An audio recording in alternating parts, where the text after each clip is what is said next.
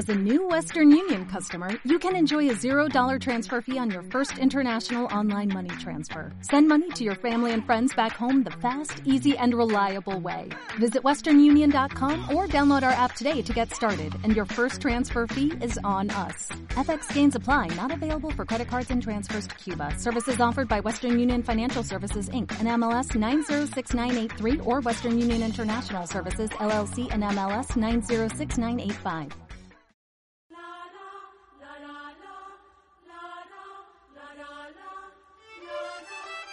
¿Qué dice más que las palabras? El silencio. ¿Qué dice más que el silencio? El pensamiento. Bienvenidos a Fonemas.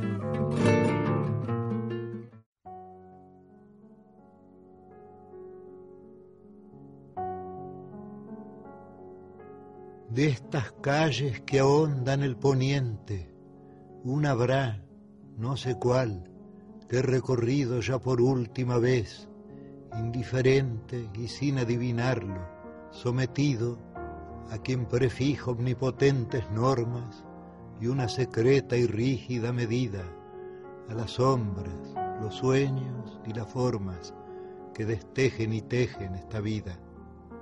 Si para todo hay término y hay tasa, y última vez y nunca más y olvido, ¿quién nos dirá de quién en esta casa, sin saberlo, nos hemos despedido?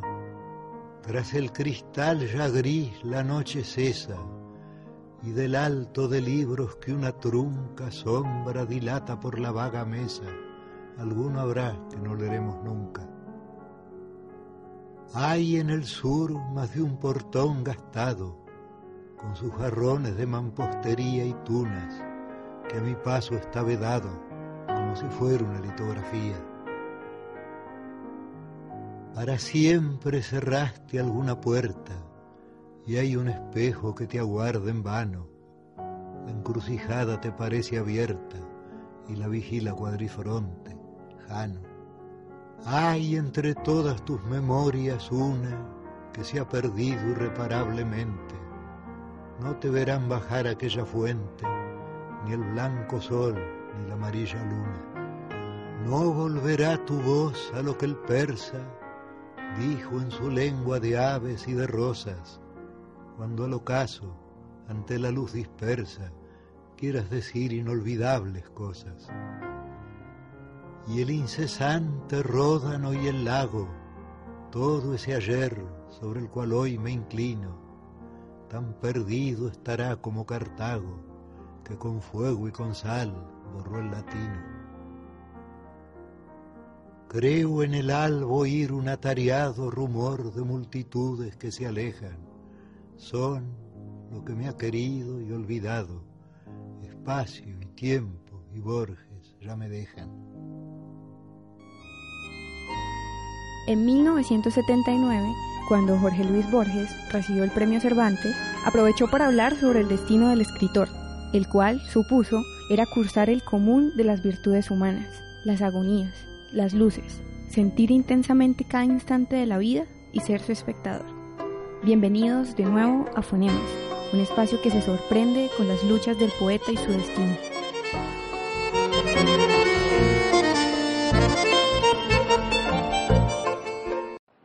Jorge Luis Borges, el autor que hoy nos convoca, fue capaz de hablarnos de la interpolación de un mundo exterior con el nuestro. Nos reveló cosmogonías, complejidades ocultas, la cábala, mapas, regiones, soñadores que sueñan entre sí, personajes míticos, versos contundentes y combinaciones de palabras que jamás se hubieran pensado.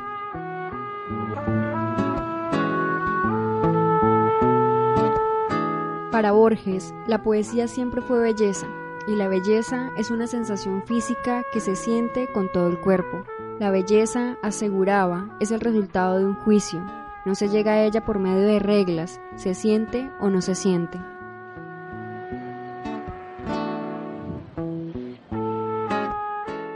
Jorge Luis Borges nació el 24 de agosto de 1899 en Buenos Aires, Argentina, descendiente de portugueses e ingleses. La educación que recibió lo hizo bilingüe desde su infancia, a tal grado que incluso aprendió a leer inglés antes de español. Se dice que la decisión de ser escritor la tomó a los seis años de edad y apenas un año después escribió en inglés un resumen de la mitología griega.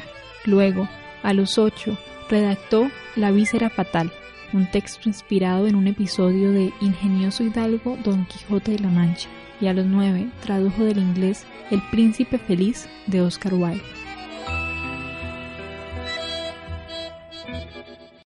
En 1914 su padre se jubiló y decidió pasar una temporada con la familia en Europa, donde por el inicio de la Primera Guerra Mundial se instalaron en Ginebra, Suiza, donde él escribiría algunos poemas en francés mientras estudiaba el bachillerato.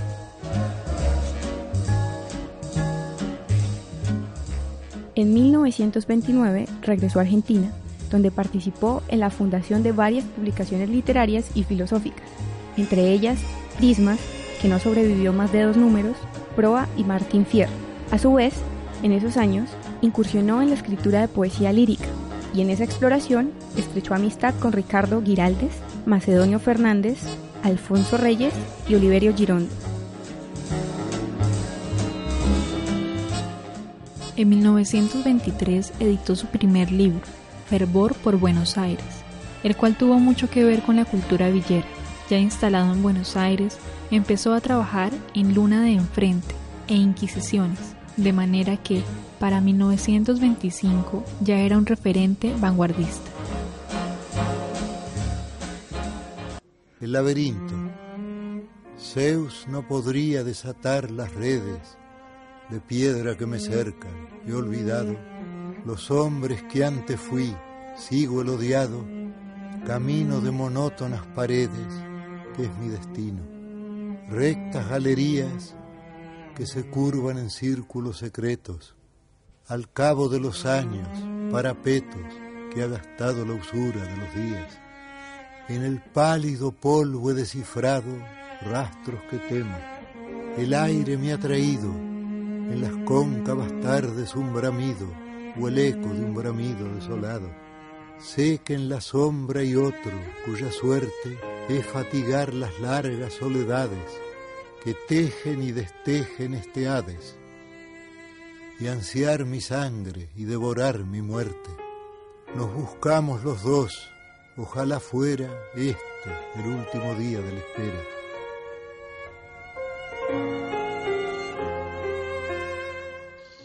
De 1930 a 1950 comenzó a escribir algunas narrativas fantásticas, las legendarias antologías, Historia Universal de la Infamia, Ficciones y El Aleph aparecieron en ese entonces. Años más tarde, en 1961, compartió con Samuel Beckett el premio Formentor, otorgado por el Congreso Internacional de Editores. Este reconocimiento marcó el inicio de su reputación en todo el mundo occidental. A dicho galardón se sucedieron otros más, como el título de Comendatore del gobierno italiano, el de Comandante de la Orden de las Letras y Artes del gobierno francés, la insignia de Caballero de la Orden del Imperio Británico y el Premio Cervantes.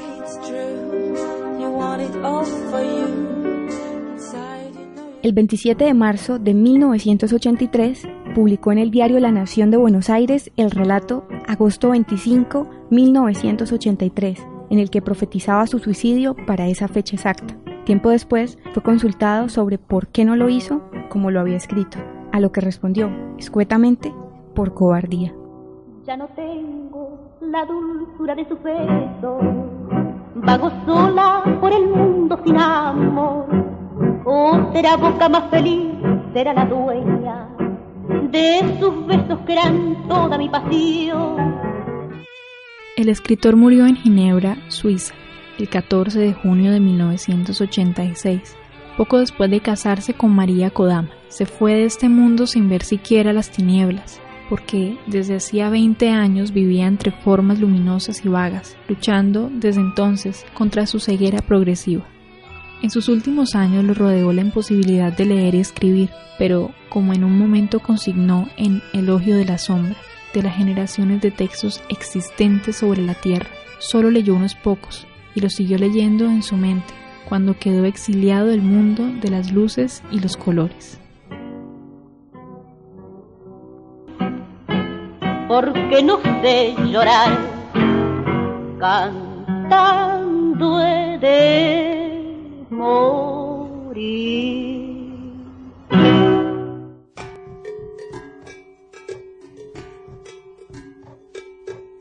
¿Usted leyó y qué sintió?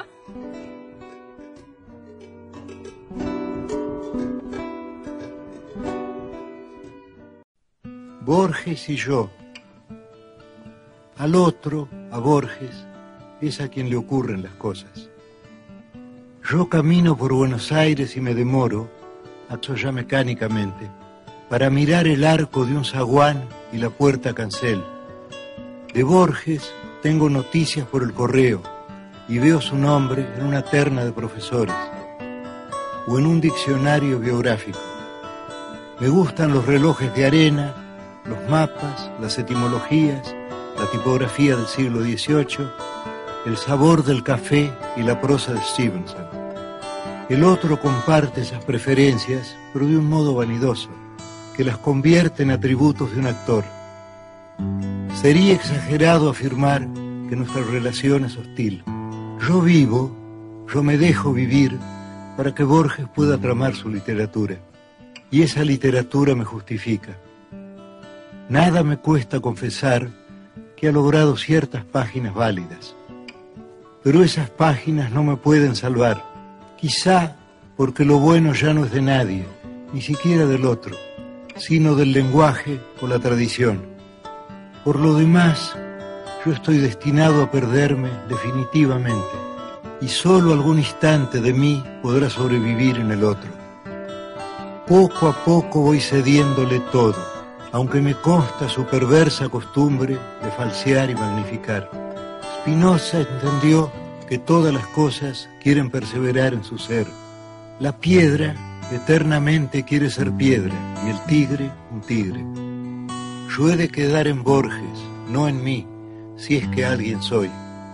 Pero me reconozco menos en sus libros que en muchos otros, o que en el laborioso rasgueo de una guitarra. Hace años yo traté de librarme de él y pasé de las mitologías del arrabal a los juegos con el tiempo y con lo infinito. Pero esos juegos son de Borges ahora y tendré que idear otras cosas. Así mi vida es una fuga y todo lo pierdo y todo es del olvido o del otro. No sé cuál de los dos escribe esta página.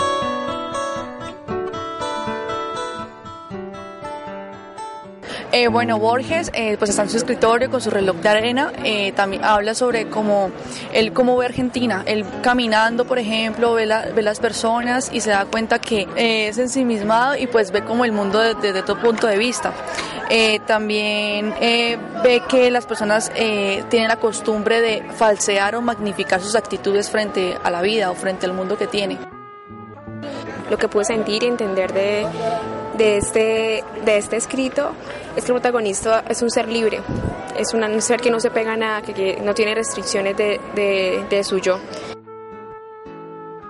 Bueno, pues lo que entendí del texto es que eh, es muy descriptivo eh, mediante los personajes y pues cuenta más que todo como la relación entre ellos dos.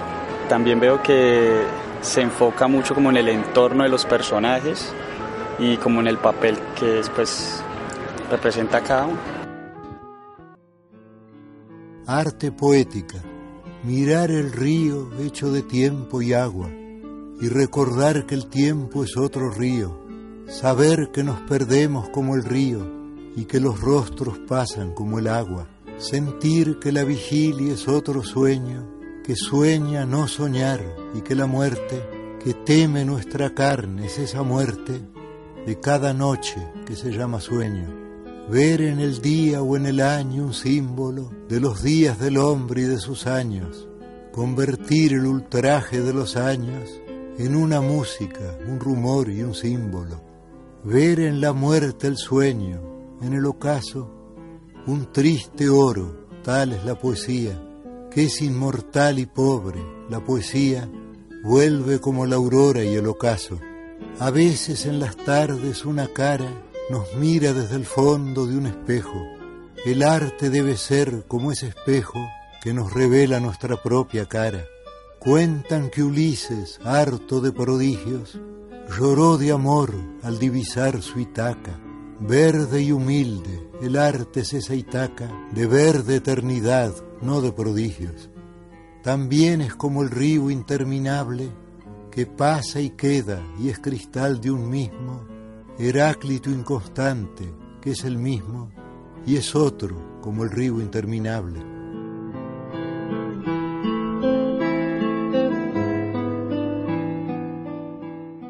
¿Cómo no perderse en los múltiples senderos que sobresalen de la obra de Jorge Luis Borges? Para averiguarlo, Fonemas contactó a Mayra Pérez, filósofa y especialista en filosofía de la ciencia, quien analizó las coordenadas para entender a Borges desde la madre de todas las ciencias.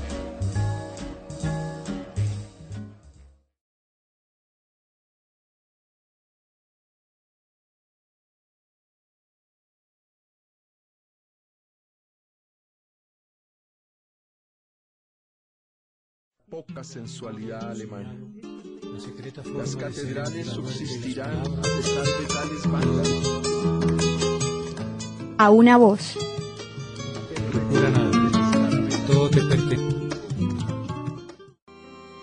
La vasta noche no es ahora otra cosa que una fragancia. ¿Es o no es el sueño que olvidé antes del alba? Un agradecimiento especial a la docente Mayra Pérez por acercarnos a la obra de Borges desde la orilla de la filosofía, a Julián Cala quien nos respalda desde el control, a nuestros oyentes y a todas las voces presentes en este capítulo. ¿Qué es más que las palabras? Hasta la próxima.